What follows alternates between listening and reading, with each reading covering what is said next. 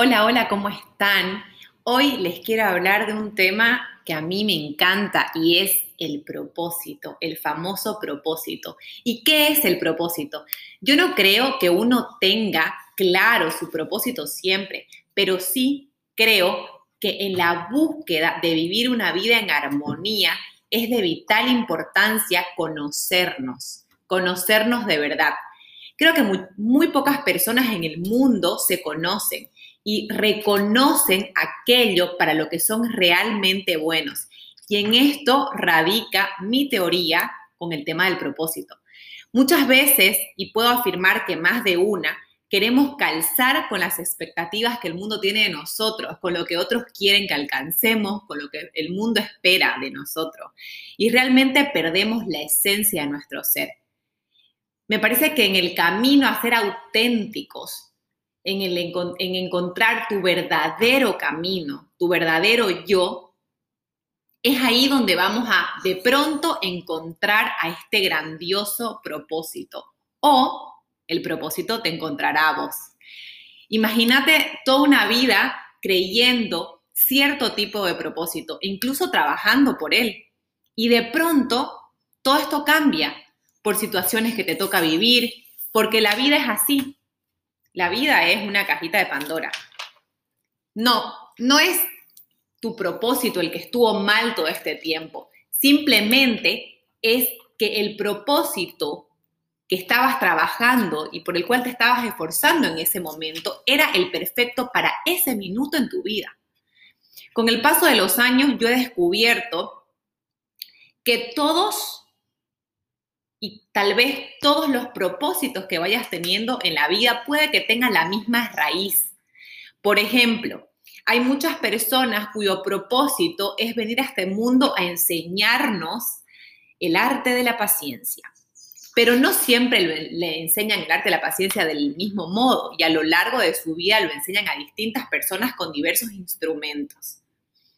Hoy en día existe una moda por este tema del propósito, de que debemos buscarlo, de que debemos alcanzarlo.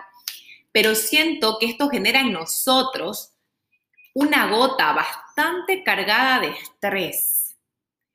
¿Qué les parece si abordamos el tema del propósito de una manera un poco menos agobiante y muchísimo más entretenida? Empecemos haciendo una hermosa y gratificante lista de nuestras fortalezas, aquellas cosas que nos hacen únicos. Todo y cada uno de nosotros tiene alguna o varias cosas que lo hacen único. Empecemos por lo más pequeño hasta lo más grande. Recordemos que todas estas características y cualidades y fortalezas son relativas ante los ojos de quien observe estas fortalezas y estas cualidades.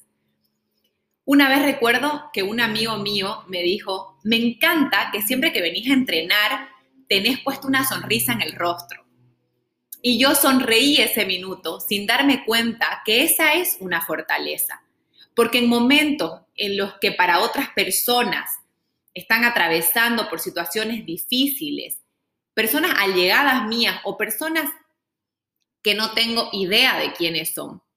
El simple hecho de llegar con una sonrisa ha cambiado sus días de ser días grises a días de colores. Y bueno, una vez tenemos estas fortalezas, Gabriela, ¿qué hacemos? Bueno, ahí es donde tenemos que poner manos a la obra y ponernos creativos. Porque cuando nosotros explotamos nuestras fortalezas y nos damos cuenta las cosas increíbles que podemos hacer, Ahí estamos en nuestra zona. Y en este ejemplo me quiero detener en una anécdota personal. Yo vengo de una familia de empresarios, mi papá es un empresario que se ha hecho y mi hermano también. Yo siempre pensé que yo tenía que hacer eso.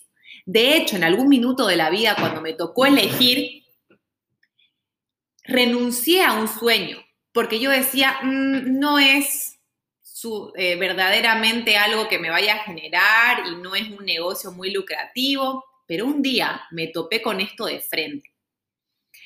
En ese momento en el que yo ya estaba explotando mis fortalezas y trabajando en ese yo interno, y en sacar lo mejor de mí y trabajar con eso, donde yo dije, Gabriela, stop, ¿por qué te estás haciendo esto? Fue en ese minuto en el que descubrí que lo que todos deberíamos estar haciendo es encontrar nuestras fortalezas y para qué somos buenos. Y cuando encontremos eso, le vamos a poner tanta pasión, tanta garra, tanto corazón, que todo va a fluir como por arte de magia.